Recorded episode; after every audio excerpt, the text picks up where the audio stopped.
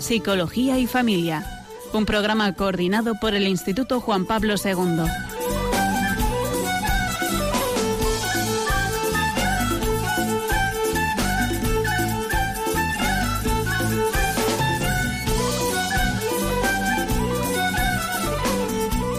Buenas tardes, queridos oyentes de Radio María. Bienvenidos una tarde más al programa Psicología y Familia, realizado con la colaboración de alumnos y antiguos alumnos del Instituto Pontificio Juan Pablo II para Estudios del Matrimonio y la Familia. Durante la hora que tenemos a continuación, les acompañaremos eh, Olga Ernica, la que habla ahí. Buenas tardes, Mari Carmen Magán les habla y les acompañarán esta tarde junto con Olga. Mm. Esta tarde vamos a hablar de la separación y el divorcio y cómo afecta a adultos y niños. Es una triste realidad. Eh, bueno, y además eh, hemos escogido justo hacerlo este mes porque curiosamente las estadísticas nos dicen que en el mes de septiembre es donde más demandas de separación y divorcio se presentan. Entonces, pues es una realidad que se nos impone, es una realidad dura que tiene, eh, supone grandes cambios en la vida de los implicados. Eh, bueno, además de una gran tormenta emocional, es decir, por bien que se den las cosas, muy de mutuo acuerdo que se haga, al final es un cambio, es una pérdida y como tal hay que afrontarla. Por ello, en el programa de hoy queremos reflexionar sobre los efectos que tiene la separación en los hijos, analizar las diversas formas de reaccionar, centrándonos en aspectos concretos que se pueden observar y nos darán pistas sobre su reacción. Eh, eh, aspectos más prácticos. Y revisaremos también aquellas variables que pueden modular pues eh, todas estas reacciones emocionales y comportamentales. No pretendemos alarmar a nadie, sino informar para que se haga una valoración realista de la situación y que en la medida de lo posible eh, se pueda paliar la intensidad y duración de estas reacciones, es decir, que nadie se asuste.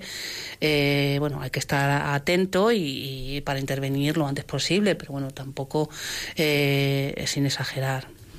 Vamos a ir viendo entonces algunas reacciones que pueden ir teniendo los, los niños.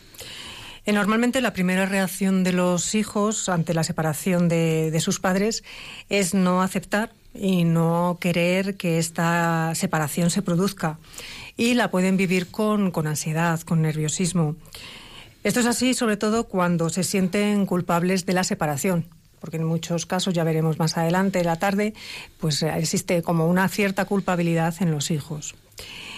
Los padres no deben pretender que los niños eh, lleguen a entender las razones que han llevado a los adultos a, para su, a la separación ni que lleguen tampoco a hablar del asunto de la misma forma en que lo haría un, adulto. El adulto es un adulto, está en una situación distinta, el niño es un niño y lo vive desde otra perspectiva. Generalmente los niños demuestran sus sentimientos mediante sus comportamientos. A lo mejor no van a hablar, no van a expresar verbalmente y es a través de cómo se comportan, cómo reaccionan, donde vamos a ver esas claves eh, que nos indican que el niño está sufriendo o, o le está afectando esta situación. El comportamiento puede cambiar de manera considerable durante los meses que siguen a la separación, porque a lo mejor en algún caso, recuerdo yo alguna llamada que hemos tenido hace meses, donde se planteaba eh, la situación de una persona, de un niño, y estaba acusando al cabo del tiempo eh, la separación de sus padres de meses atrás. Entonces, a lo mejor no lo manifiestan en ese instante, pero sí a lo largo del, del tiempo. Y a su manera, pues como hemos dicho, de, a través de esas reacciones y comportamientos, pues nos van a hacer saber su grado de malestar. Eh, las reacciones somáticas, las reacciones fisiológicas son también buenos eh, indicadores de estas, de estas reacciones. Pero, ¿qué nos dicen ellos, los niños? Cuando nosotros preguntamos a los niños sobre esta cuestión, ¿qué, qué nos comentan? ¿Cómo nos dicen que se sienten? Bueno, pues eh, ante los conflictos de los adultos, eh, los niños nos suelen contar que están enfadados o tristes. Los más jóvenes describen también que, que pueden sentir miedo. Los niños distinguen con claridad el enfado de los adultos de otras reacciones diferentes, emocionales. Y algunos niños nos hablan también de culpa, como decía Mari Carmen antes, pues eh, algunos se sienten culpables, sobre todo cuando coincide la separación con, con, un periodo de mal comportamiento por su, por su parte, es decir, bueno, pues qué he hecho ya, qué he hecho yo, eh, para que os separéis, ¿no? Los niños eh, son capaces de expresar emociones negativas incluso desde los cuatro años de edad, las emociones básicas que ahora veremos. Y no lo hacen antes porque el lenguaje todavía no ha madurado lo suficiente como para que lo puedan hacer, pero si no también lo harían. Esto no quiere decir que no sean capaces de experimentar estas emociones negativas, sino que no las pueden verbalizar, pero sí que eh, observándolos desde fuera vemos en ellos comportamientos eh, y reacciones emocionales típicas de, bueno pues de ira de enfado de tristeza. O sea que eh, eh, hay que estar atentos porque aunque no lo verbalicen ellos lo sienten igualmente Luego, un poco más tarde, veremos las reacciones a lo largo de las diferentes edades. Pero vamos a ver, analizar comportamientos y emociones así en general que pueden darse en, los hijos de una pareja que, está en trámites de separación o que se divorcia o se separa. Puede haber periodos de llanto silencioso, puede haber aislamiento. El niño se queda más tiempo en la habitación, el niño no quiere estar con amigos. Hay un aislamiento voluntario por parte del, niño. Eh, ahí puede haber una negativa a hablar, pues a encerrarse en sí mismo, a no verbalizar. Lo podemos ver también en su cara, pues los gestos, caras compungidas, caras tristes, y podemos experimentar periodos mm, de tensión y distrés en, eso, en los niños. Eso a grandes rasgos, como, como decimos, luego lo, iremos desarrollando un poco más analizando las diferentes etapas. El tema de las emociones, pues mm, también el estado emocional que experimentan puede ser también negativo. Obviamente pueden vivirlo aparentemente positivamente la situación, pero hay un estado emocional negativo detrás. A veces quieren hacerse los fuertes y actuar como si nada estuviera pasando, pero, como se suele decir, la procesión suele ir por dentro. Entonces vamos a ir analizando algunas reacciones emocionales y en primer lugar empezamos por la hostilidad, Olga. Bueno, vamos a mencionar las que son más comunes. Entonces, eh, una de ellas es la hostilidad.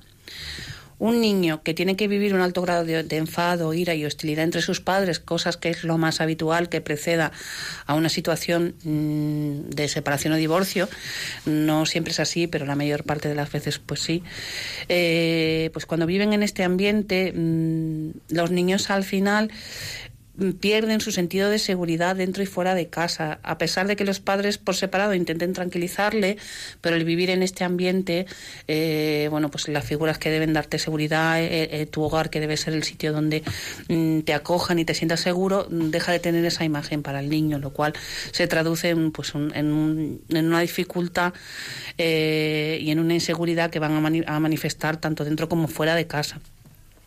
Está comprobado que la hostilidad que se produce entre los padres eh, es captada por los hijos aun cuando son pequeñitos, aunque ellos intenten disimularlo.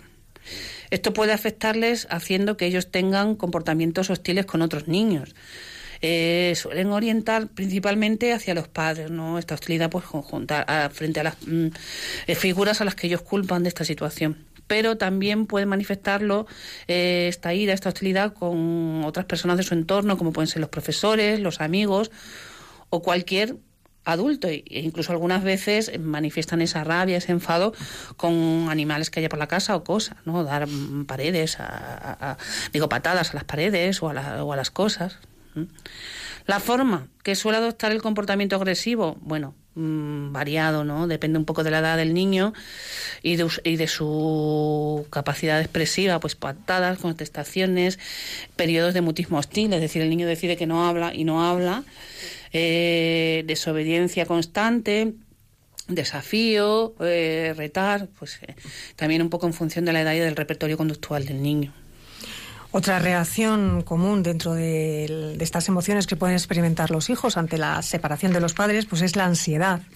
El niño puede percibir una serie de peligros y ante ellos pues va a reaccionar pues con, tensión, puede experimentar a lo mejor taquicardias, que él obviamente no lo va a manifestar de tal forma, pero él puede decir que se siente incómodo, se siente nervioso, puede sufrir irritabilidad, puede ser que le cueste respirar, que tenga sensación de nudo en el estómago, que tenga como cosquilleo en el estómago, como que se le cierra el estómago y no quiere comer, como que algo le pasa. Eh, puedes experimentar hiperactividad o también dificultad para concentrarse ante los estudios o ante cualquier actividad que, se, ponga, que se proponga hacer. Pueden aparecer miedos nuevos o se pueden exagerar aquellos miedos que a lo mejor ya, ya han existido en algún momento y esta reacción pues estaría dentro de la, de la ansiedad también, ¿no? Mm. Otra emoción típica en estas circunstancias es la depresión o una tristeza muy profunda. Muchos niños se encuentran terriblemente tristes, cansados, dejan de interesarse por las cosas que antes le apasionaban y se empeñan en verlo todo negro. Tienen dificultades para dormir, se despiertan a menudo, lloran, eh, etcétera, etcétera. pues la reacción lógica cuando ante una pérdida, ¿no? La depresión. Y luego, pues todas estas reacciones, todas estas emociones que, experimentan pueden tener una consecuencia fisiológica, una reacción somática y pueden manifestarse a lo mejor en tics que en, el cuerpo o, en, la cara o le, como decíamos antes le dolía el estómago le duele la cabeza no puede respirar y algunos pueden manifestar pues involuciones a etapas anteriores. Por ejemplo, niños que ya habían controlado mm, el PIS, pues pueden volver otra vez a hacerse PIS, aunque esto obviamente con el tiempo vuelve a, superarse. Puede ocurrir que se experimenten todas estas reacciones emocionales, pues hostilidad, ansiedad, depresión, mm, una reacción fisiológica, pueden ser todas, pueden ser algunas, puede ser generalmente suelen ser varios síntomas a la vez los que pueden experimentar. Y vamos a hacer una pequeña pausa para continuar luego con ejemplos de, formas de reaccionar de niños.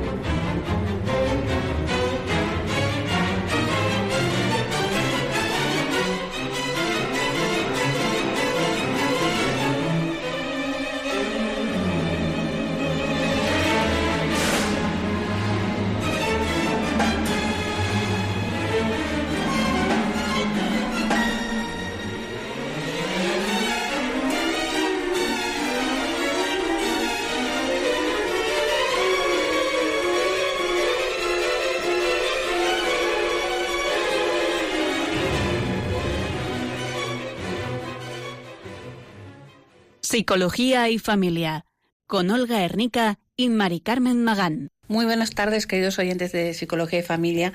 Eh, seguimos en Radio Manía esta tarde abordando el tema de la separación y el divorcio. Veíamos antes reacciones emocionales típicas y bueno, Ahora vamos a ir contando algunos ejemplos típicos de forma de reaccionar de los niños. Como siempre que hacemos una eh, división, eh, una categoría de este tipo, bueno, mm, no es raro que los niños que están en una puedan estar también en, otras o en varias. siempre hay un estilo más predominante, pero bueno, siempre están separaditas para eh, pedagógicamente asimilarlos mejor.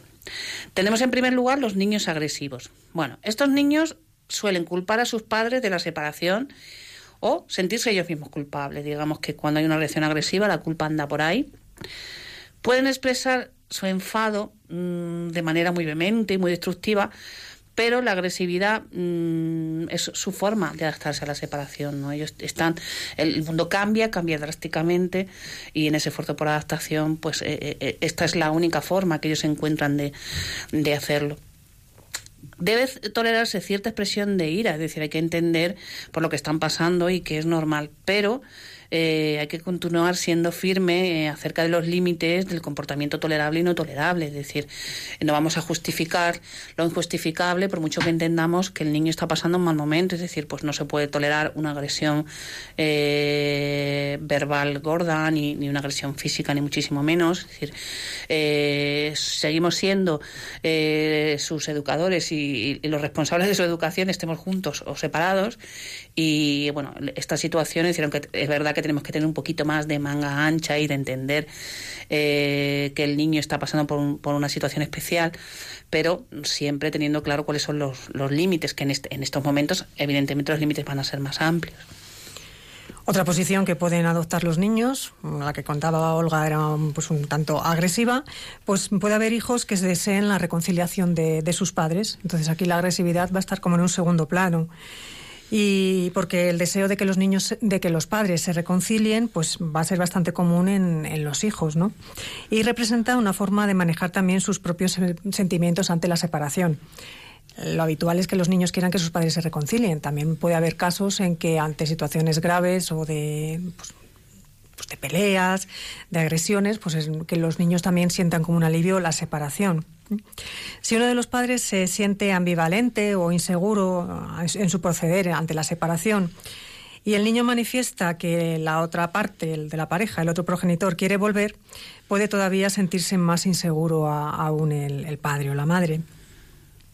Los niños que alimentan la fantasía de querer la reconciliación y que esa reconciliación se, se, produzca suelen hacer más difícil que los padres lleguen a aceptar su nuevo estado de separados.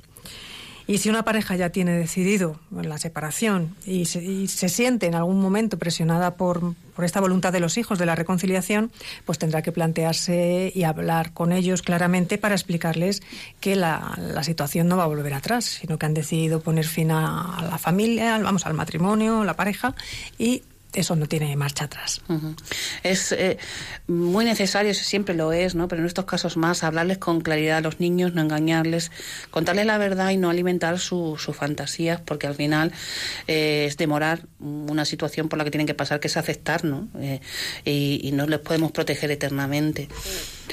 Eh, un subtipo como más elaborado de los hijos que desean de la reconciliación serían los hijos Celestina. Y es que algunos se empeñan en actuar como verdaderas y auténticas Celestinas, porque se dedican a llevar mensajes de un padre a otro, eh, sobre todo cuando ven que ellos no son capaces de hablar entre sí. O sea, me, me ha venido a, eh, cuando lo repasábamos, Mari Carmen, eh, un, un, anuncio de refresco de hace algunos años que la madre le decía al hijo, tu padre no sé qué, así muy enfadada, y el padre iba al salón y, le, y le, lo transformaba en algo muy dulce. Y luego al revés, no sé, bueno, no sé si caes, o sea, como llevado a la exageración, pero, uh -huh. pero un poco así, ¿no? Como intentar esa reconciliación de manera ya manipuladora. ¿Qué ocurre? Que en una situación así, pues es una situación de gran estrés para los niños, porque al final les acaba tocando una situación que no les corresponde, que están atrapados, porque son su padre y su madre, y a quién le dan la razón, y cómo lo hacen. Y si se tienen dificultades para comunicarse con la expareja, hay que eh, buscar ayuda fuera de casa, un consejero, un mediador, un amigo, una tercera persona, pero los niños siempre hay que dejarlos tranquilos. También es muy tentador por parte de los padres tirar de ellos para solventar situaciones y flaco favor le hacemos a los hijos metiéndoles en medio de esta situación más de lo que ya están, pobrecitos. Otra forma de reaccionar que pueden tener los niños es mm, caer en la depresión, semidepresión o estar en una actitud pues deprimida.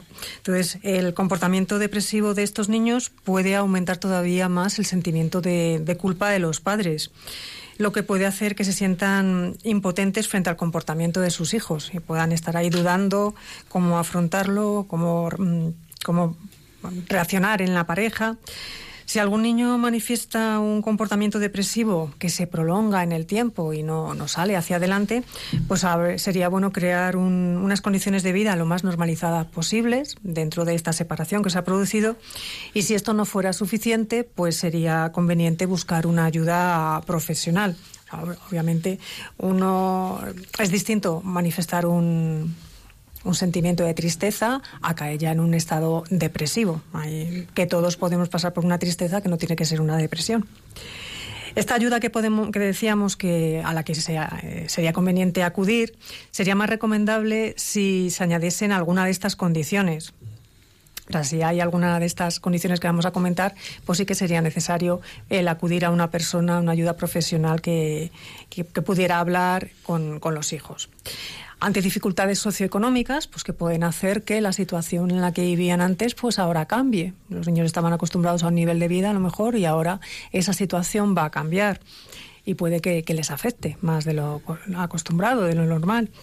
Eh, problemas de psicopatología de los padres, cuando haya ahí algún problema en, en la psicología de los padres que pueda afectar a los hijos. Problemas previos a la separación, pues como decíamos, si había habido pues a lo mejor pues malos tratos o, una, una, relación en los padres un poco violenta, pues también sería necesario todavía más acudir a este profesional. Cambios radicales en la familia, pues que a lo mejor tengan que salir del, de su ámbito normal de residencia. Eh, un conflicto constante entre los padres, antes de la separación y ahora, una vez producida la separación. Ausencia de uno de los padres directamente, o la madre o el padre, pues se separan y desaparece de la vida de los hijos. Y luego, pues si también hay ausencia de apoyo fuera de la, de la familia, que el niño pueda verse totalmente desamparado fuera de, su ámbito familiar. Pues si se dan alguna de estas condiciones, alguno de estos casos, sí que es conveniente acudir a un profesional. Y por último tenemos o tendríamos los hijos manipuladores, que son aquellos que intentan de alguna manera sacar partido de la situación eh, para librarse de ciertos límites, para obtener algún tipo de ventaja, etcétera.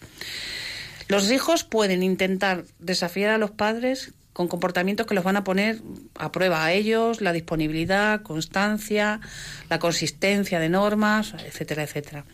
Lo mejor siempre en estos casos eh, para poder afrontar bien estos comportamientos es que los padres estén de acuerdo, que cooperen entre sí a la hora de eh, la disciplina que van a aplicar, ser firmes en el cumplimiento de las normas y a la vez pues seguir eh, eh, ofreciendo una calidez, un cuidado afectivo, solícito y constante, eh, a pesar de los desafíos que, que, el niño ponga. Es verdad que hay que tener paciencia, hay que entender la situación, que les pasaremos conductas que en otra circunstancia no lo haríamos, como decíamos antes al hablar de la agresividad, pero no podemos perder de vista que ellos eh, eh, necesitan límites para crecer seguros y sentirse seguros. Entonces, eh, no hay nada mejor forma de cortar los chantajes y manipulaciones que los padres estén de acuerdo entre sí y no ceden y, ni mucho menos fomenten, como pasan algunas cosas, este tipo de, comportamientos, ¿no? Por el hecho de pensar, bueno, pues para que me quiera más o para que quiera venir conmigo, para que quiera estar conmigo, pues le voy a permitir acostarse más tarde o mm, más tarde de fiesta si es más mayorcito, o le voy a comprar cosas. Es decir, bueno, todo este tipo de cuestiones que no estaban, no, no, no nos habíamos propuesto dentro de la educación de nuestros hijos, que como, como hemos hablado ya en otros programas, eh, no es bueno para ellos. De un momento así, porque claro, los niños lo están pasando más, pero evidentemente los padres también, y es muy difícil, ¿no? Mm, ¿Qué suelen hacer? A veces también chantajear con el otro. Y, esto agrava, o sea, si ya de por sí la situación es tensa, eh, pues esto puede generar todavía más enfrentamientos. ¿Por qué? Porque los niños eh, bueno, van mandando información, igual que decíamos antes en los conciliadores o en los celestines que intentaban mejorar el ambiente, hay otros en estos casos que lo que hacen es estropearlo todavía mucho, mucho más, ¿no? Eh, bueno, realmente en la mayor parte de los casos no hay una maldad por parte del niño, simplemente eh, están mm, pasándolo mal y, utilizan una salida desesperada a ese conflicto personal que están viviendo, ¿no? La única forma posible de poder frenar de golpe las manipulaciones de los niños consiste en poner límites a los conflictos entre la pareja y hacer que cooperen todo lo posible en lo que concierne a las pautas de educación de los hijos. Ya no son marido y mujer, pero se van a seguir siendo padres toda la vida. Y desde la cordialidad va a ser mucho mejor para todo eh, poder hacer esto, ¿no? Ahora eh, eh, quería invitarles a todos ustedes, los oyentes Radio María, que participaran en, nuestro programa. Agradecemos muchísimo las llamadas, enriquecen muchísimo el programa y estaremos encantados pues de que nos llamen para eh, contarnos sus experiencias, hacer algún tipo de preguntas, sugerencias, pues todo aquello que tenga que ver con el tema de la separación y el divorcio, que es el que estamos abordando esta tarde. Para ello, eh, ahora mm, vamos a abrir los micrófonos y el teléfono es. Perdón, vamos a abrirlo los. en fin, 91 0 0 5 9 4 1 9. 91 0 05 94 19. Esperamos sus llamadas.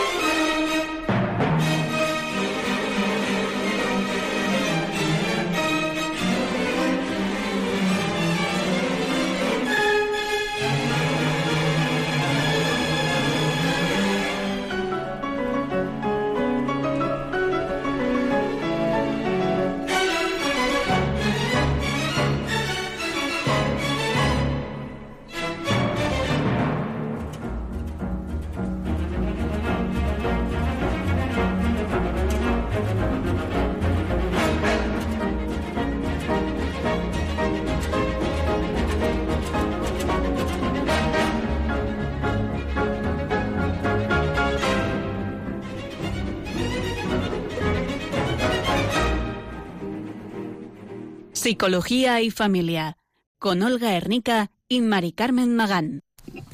Continuamos hablando en esta tarde en el programa de Psicología y Familia sobre la separación y el divorcio y cómo afecta. Estábamos hablando de cómo afecta a los hijos y tenemos una llamada y nos vamos hasta Benidorm. Buenas tardes, Antonia.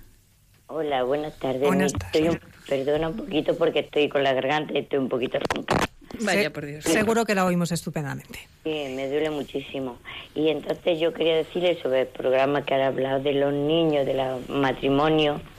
Pues yo quería darle un caso si le sirve de, de mucho apoyo. Pues nada, mi hija estaba enferma, se separó, se fue el marido con otra y tenemos un niño de nueve años, hace tres años, y el niño lo está viviendo con una normalidad pues muy bien, porque nosotros solo le hablamos, bueno, bien de su padre. Pues nada, para que el niño esté mejor. Eh, los estudios los lleva muy bien, no podemos hablar mal nunca.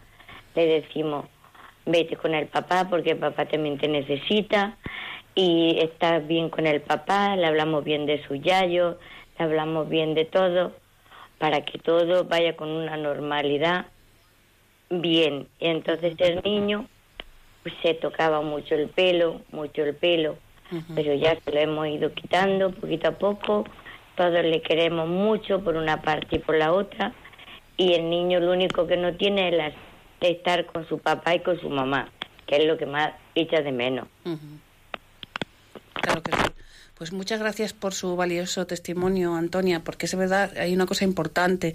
Eh, su nieto les tiene a ustedes, entonces mm, no ha perdido todavía un hogar. O sea, tiene una figura de hogar eh, que aunque no sean sus padres y él lo siga echando de menos, lógicamente le va a dar una calidad afectiva eh, y una seguridad que le va a ayudar muchísimo. Muchas gracias. Y nos vamos a cualquier punto de España. Buenas tardes. Buenas tardes. Mm, pues cuéntenos su experiencia, pregúntenos lo que usted quiera. Yo eh, soy padre. Me casé con 22 años y tengo 53. Y tengo o sea, mi hija, lo que ustedes han dicho es verdad, porque tengo, o sea, no se comunica conmigo, es independiente totalmente. Y, y claro, en la, mm, con cinco años, tenía ya cinco años, nos separamos. Ahora va a ser 30. Bueno, claro. Y, y claro, eh, eh, le, le pagué un curso de peluquería, luego se apuntó a la universidad y cuando empezó a trabajar dejó los estudios y trabajando está. ¿Cómo tengo que actuar yo, si es tan amable? ¿Cuánto tiempo hace que no tiene contacto con ella? No, está viviendo en mi piso, en un piso que tengo yo, le compré coche, pero que estamos mi padre y yo solos viviendo, solos viviendo mi padre y yo en otro piso, y no es de venir a casa a ver a su abuelo, de, de venir a verme a mí, de llamarme para salir.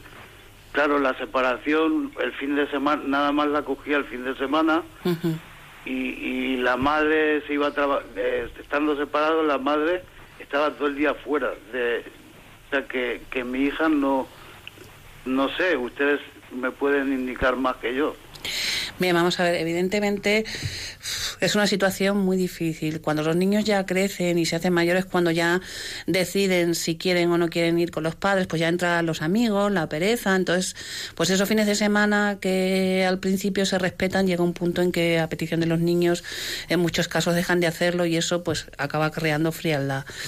También es verdad que si las dos figuras están no están todo lo presentes que debieran estar, la madre porque trabaja mucho y el padre porque por un tema de custodia no puede estar, pues es verdad que al final los niños pues como que crecen un poco, mm, como decirlo?, demasiado independientes y eh, pensando que, bueno, que son ellos mismos los que eh, tienen que resolverse las castañas y que no deben nada mm, a, nadie, ¿no? Entonces, ¿cómo actuar aquí? Pues, hombre, es un dolor muy grande, evidentemente es su hija y usted, pues, eh, daría la vida por ella. Entonces, yo sí que le mandaría el mensaje de vez en cuando, aunque ella siga cerrada en sí misma y no quiere saber nada ni de usted ni de su padre, de que bueno, de que siguen estando ahí, de que la quieren y de bueno que están ahí, que la quieren y que bueno que estarían encantados de, verla, ¿no? Que de alguna manera pues no piensen que ustedes han tirado la toalla, ¿no? Porque a lo mejor ahora no, pero en un momento eh, donde la vida se le cruce o se le tuerza un poco, a lo mejor sí que se acuerda Mm, que desgraciadamente es lo que nos pasa mucho a los seres humanos, que nos acordamos, igual que nos pasa con Dios, ¿no? Cuando tenemos dificultades. Mm, cuando nos acordamos de verdad de la gente que nos quiere o nos ha demostrado cariño incondicionalmente cuando tenemos un problema, ¿no? Una dificultad. Entonces yo les animaría a que, bueno, periódicamente le mandaran algún tipo de mensajes o la llamaran para que sepan que siguen estando ahí. Y mucho ánimo. Pues continuamos con, con el programa, hablando esta tarde, como llevamos durante estos minutos sobre, la separación y el divorcio y cómo afecta a los niños. Y vamos a ir adentrándonos en las diferencias de cómo pueden reaccionar los niños y las niñas y luego ver las diferencias en las diferentes edades. Perdón, eh, ¿tenemos otro oyente o...? Pues nada, continuamos. vamos a, ver, como decíamos, cómo afecta a los niños y a las niñas la, separación de los padres. Hay, diferentes reacciones en niños y niñas. Eh, los niños tienden a demostrar la inquietud, pues expresando esa agresividad con la que hablábamos antes, mientras que las niñas lo hacen, pues volviéndose a lo mejor más retraídas, más recelosas, más confiadas una, diferente reacción. Estas diferencias van a cambiar con la edad. Eso a lo mejor es en niños más pequeños. Eh, se suelen dar más trastornos en los niños más jóvenes de las familias separadas que en las niñas. Y estas diferencias se nivelan en edades más tardías y en especial en la, en la adolescencia. Y más, más tarde, según van creciendo, son las niñas las que experimentan más, más problemas. Entonces, bueno, pues hay a lo largo de, primero del sexo, o sea, teniendo en cuenta el sexo y luego la edad, pues las, las reacciones pueden ser diferentes. Respecto a la edad, bueno, pues sabemos que los niños pequeños posiblemente no entiendan bien lo que los padres se digan entre ellos, pero perfectamente captan el tono y las emociones que hay en, esa comunicación, todo lo que es la comunicación no verbal. La sensibilidad de los niños para eh, captar estas reacciones emocionales de los padres Eh, cuando discuten va aumentando notablemente alrededor de los tres años y se mantiene muy alta durante la infancia y la adolescencia. ¿no? Los bebés raramente se entrometen en las disputas de los padres, pero sí lo hacen los niños en edad preescolar y en la adolescencia. Y las reacciones de miedo también suelen causar, eh, suelen cambiar sensiblemente con la edad, eh, siendo más mm, patentes en la, mm, primera infancia, es decir, justo cuando eh, el niño es más proclive a tener miedos, cuando hay cualquier circunstancia externa, como puede ser la separación o el divorcio, aumenta la probabilidad de que tengan esos miedos.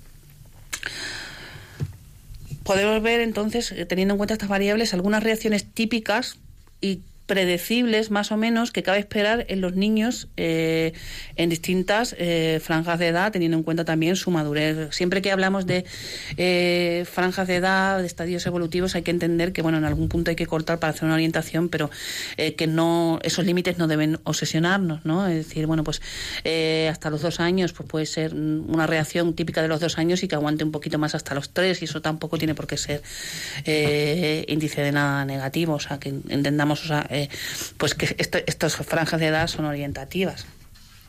Entonces, dicho esto, en el primer bloque que podíamos eh, considerar los bebés hasta que tienen dos años, eh, bueno, sabemos también que los bebés responden a cualquier cambio que se va a producir en sus rutinas habituales, con enfado. Es decir, un bebé que le sacas de su rutina se enfada, llora, está incómodo, inquieto, se siente molesto el comportamiento que tengan eh, y los sentimientos que tengan las personas que están cuidando al niño va a influir en el malestar que pueden experimentar. Quiero decir que esto, como siempre, es relacional, es bidireccional. Es decir, eh, si el comportamiento del, del, bebé violenta al cuidador, el cuidador se pone más nervioso, esto violenta más al niño y así, ¿no? Si ante una reacción intranquila el, cuidador se muestra más tranquilo, pues eh, eso suele sosegar al niño, ¿no?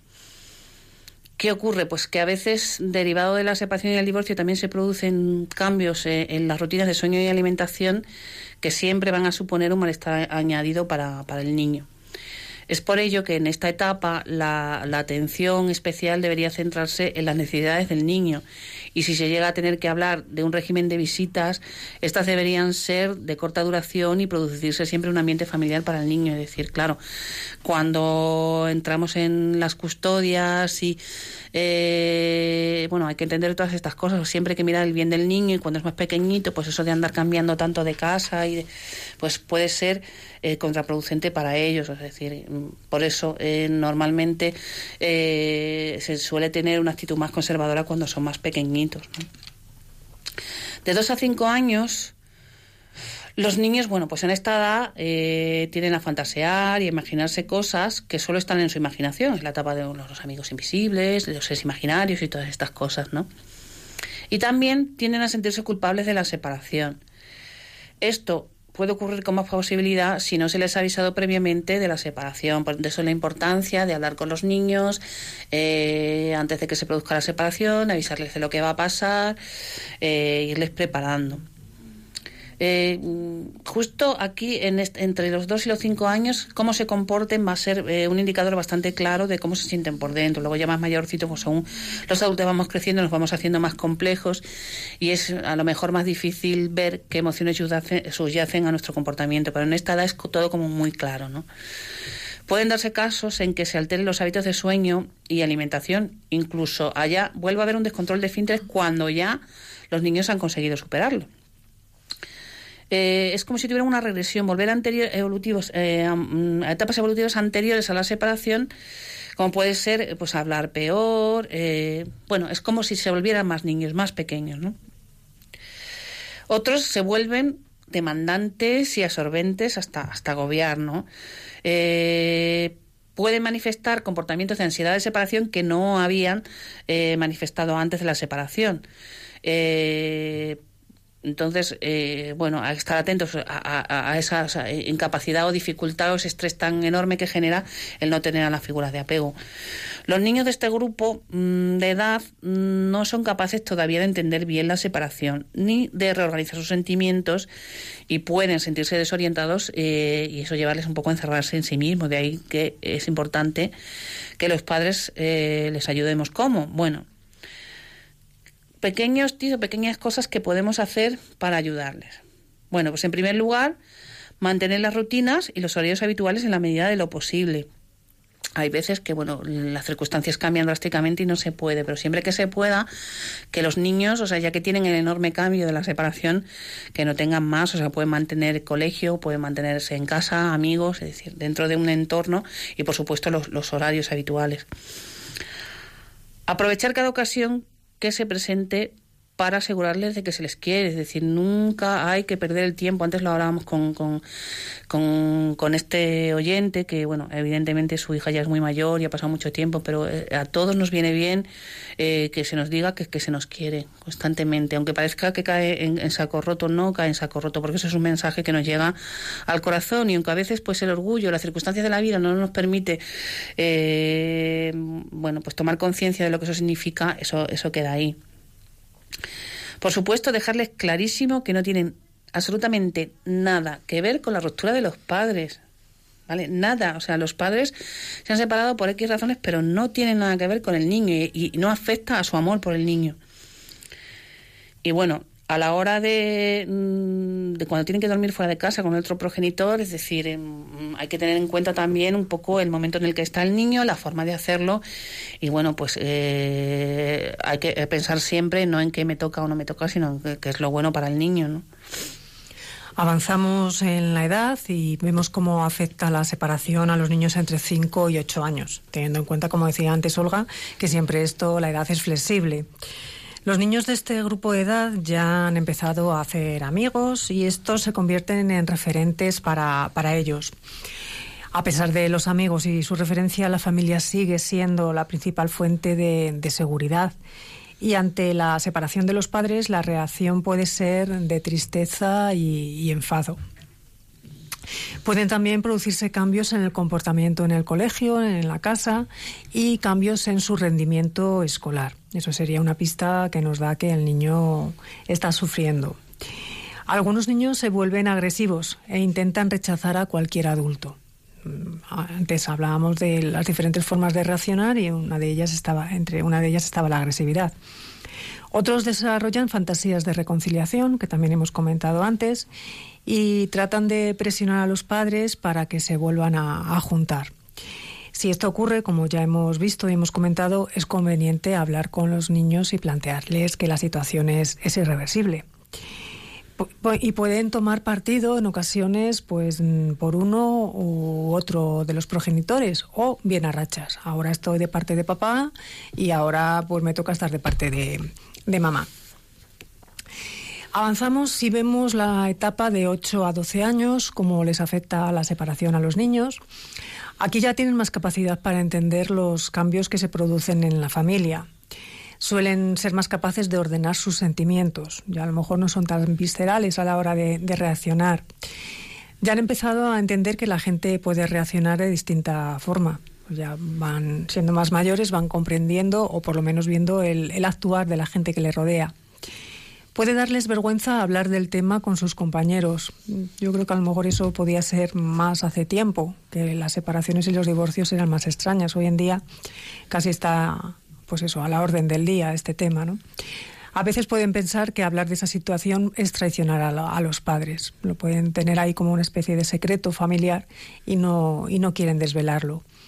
Pueden experimentar fuertes sentimientos de ira, llegando a veces a aliarse de manera consciente con un padre en contra del otro. O sea, que vemos que, la ira o, la agresividad también se puede ir manifestando en edades más, más mayores. Sus sentimientos de pérdida y tristeza podrán verse enmascarados y dedicarse con más ahínco al juego y a sus amigos. pues vemos que el niño pues juega normalmente, está con sus amigos, parece que no pasa nada, o poniendo cara y diciendo pues vale tía, y como que no está pasando nada, intentando demostrar que nada les importa ni les preocupa.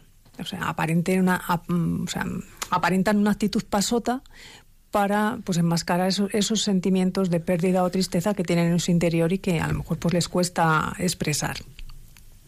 Y ya un poquito más mayores, a partir de los 12 años, pues de la adolescencia, pues que es un tiempo ya de cambio, que ya de por sí los, los problemas o las incomprensiones que los adolescentes tienen consigo mismos y con los demás y los demás con ellos, pues aparte de esta época de cambio, pues eh, en la que además ponen en entredicho los valores parentales, pues intentan nuevas formas de comportamiento e intentan crear una personalidad diferenciada de la anterior y de los padres. O sea, que ya partimos de esta base en la que la adolescencia es un tiempo de, cambio.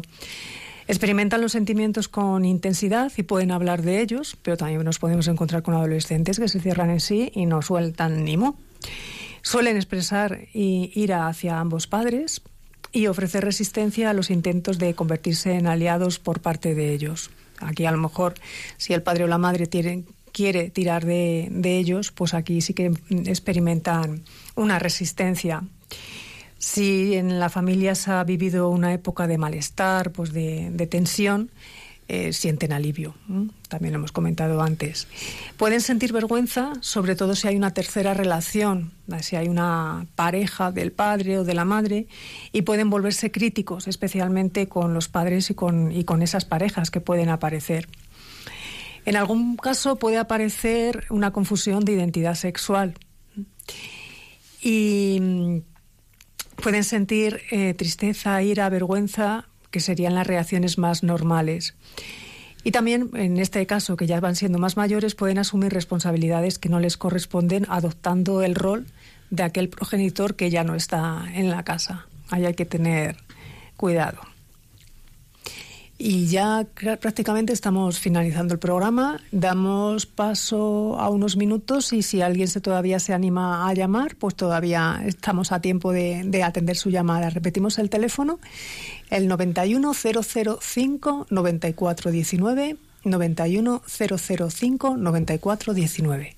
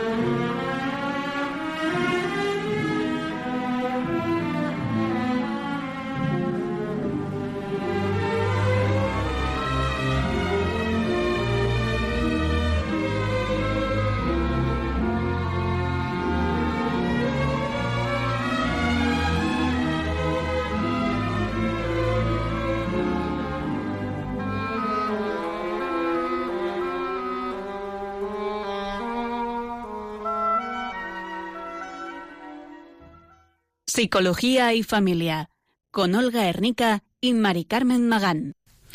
Bueno, seguimos en los últimos minutos eh, comentando y hablando de eh, las reacciones emocionales y comportamentales que suponen una separación y un divorcio. Eh, casi todo el programa hemos insistido mucho en, bueno, mucho no, hemos hablado todo lo que hemos hablado hasta ahora sobre las reacciones de los niños. Bueno, como conclusión, la variable que más positivamente va a influir es una buena relación de los padres. Claro, esto lógicamente es difícil porque pues, si se llevaran bien, pues a lo mejor no se separaban, ¿no? Pero hay veces que hay que hacer ese intento y uno no, no, no es imposible la convivencia, pero oh, de cara a los hijos eh, y por el bien de ellos hay que hacer este esfuerzo. Pero evidentemente los adultos también es un momento muy duro. O sea, en las escalas de estrés, vital, la separación o el divorcio aparece siempre en segundo lugar después de la muerte de un, de, un ser querido, para que nos hagamos un poco idea de, de cómo trastoca la vida. Eh, eh, claro, nos hemos basado en los niños, pero vamos, tendríamos que hacer, tendríamos para varios programas eh, sobre los efectos de los adultos, pero simplemente enumerar un poquito los efectos más típicos. Pues el primer efecto de la separación en la pareja es el shock y la incredulidad, pues no creerse que esto, esto haya pasado. Un malestar, pues enfado, estrés, cambio de humor, llanto, dificultad para comer, insomnio, es decir, una, alteración de, de, la vida, ¿no? un estrés que se somatiza al final en nuestro comportamiento. Otro efecto puede ser alivio, cuando se ha pasado por una situación muy tensa y con muchos problemas en, en, el matrimonio, pues el sentimiento que uno experimenta pues es de alivio. Bueno, la esperanza aquí tiene una doble vertiente. Hay gente que se siente desesperanzada en el sentido de, bueno, mi vida, que parecía que estaba pues eh, eh, resignada, condenada y tal, puede volver a empezar y eh, a veces también aparece la esperanza de una reconciliación en uno de los miembros que durante un tiempo eh, de manera mm, irracional eh, se suele alimentar ¿no? cuando realmente está todo hecho y requete hecho. Pero bueno, forma parte de esa dificultad para, para aceptar las pérdidas que tenemos los seres humanos. Otra reacción puede ser el miedo a la intensidad de la reacción emocional que estoy sintiendo. O miedo a eso que he experimentado que a lo mejor yo no conocía. Y miedo sobre todo a que esa reacción y eso que estoy sintiendo no pase y que en un momento determinado pueda volverme loco temor al fracaso y a la culpa. Es decir, una ruptura se vive como un fracaso personal y a veces uno se siente culpable, qué podría haber hecho yo, cómo podría haberlo evitado, o incluso yendo más allá, pues si no nos hubiéramos casado, etcétera, etcétera. Otro efecto puede ser la rabia que supone esta separación. Mm, la, o la pena, la tristeza lógica que, que, se produce cuando perdemos pues, a, la persona que ha sido eh, parte de nuestra vida durante, un tiempo más o menos largo, pero en cualquier caso siempre intensamente. Y otro efecto de la separación puede ser simplemente aceptar la situación que se nos presenta adelante. Y por último, la separación no resuelta, que es bueno, pues similar al duelo no resuelto. Es decir, hay veces que la gente no acepta su situación y, y digamos que todos estos aspectos emocionales negativos de alguna manera se cronifican, con lo cual sería conveniente pues ya una intervención más profesional. Y por otra parte, a largo plazo, bueno, ¿qué nos dicen las estadísticas? Bueno, que los eh, separados y divorciados acuden más al médico de cabecera. Que existe un mayor índice de mortalidad mayor incidencia de enfermedades agudas, mayor índice de suicidio, mayor índice de muertes en accidentes de tráfico, mayor índice de enfermedades coronarias, mayor índice de muertes por cáncer eh, del tracto digestivo, mayor número de consultas ambulatorias por problemas psiquiátricos. Y mayor número de ingresos psiquiátricos esto ya nos hace ver un poco tomar eh, conciencia así de, cómo puede afectar y, lo duro que es esta situación, ¿no? que nadie la pueda banalizar. Eh, y bueno, ya terminando, mm, dentro de cultura y familia, comento en primer lugar eh, la aplicación, una aplicación de móvil que se llama Pocket Car Separadas, eh, donde bueno eh, es gratuita para todos los dispositivos y, bueno mm, hay eh, consejos de cómo actuar con los niños de, cómo ir atravesando el duelo de la separación recursos de dónde acudir etcétera etcétera ¿no? entonces es una aplicación muy recomendable que, nos gustaría que, que supieran que existe y luego dos libros que podemos comentar sobre este tema, puede ser uno de ellos es Parejas rotas, hijos heridos, de Rosa María Boal Herranz, y Repartirse el desamor, guía psicológica en la separación, de José Cáceres Carrasco. Y por último, recordarles, por si quieren hacernos alguna consulta más extensa, la dirección del correo electrónico psicología y familia, todo junto, 4 arroba radiomaria.es. Repito, psicología y familia 4 arroba radiomaria.es. Muy buenas tardes, un placer como siempre. Nos despedimos Olga Arnica. Y Mari Carmen Magán. Hasta el próximo programa.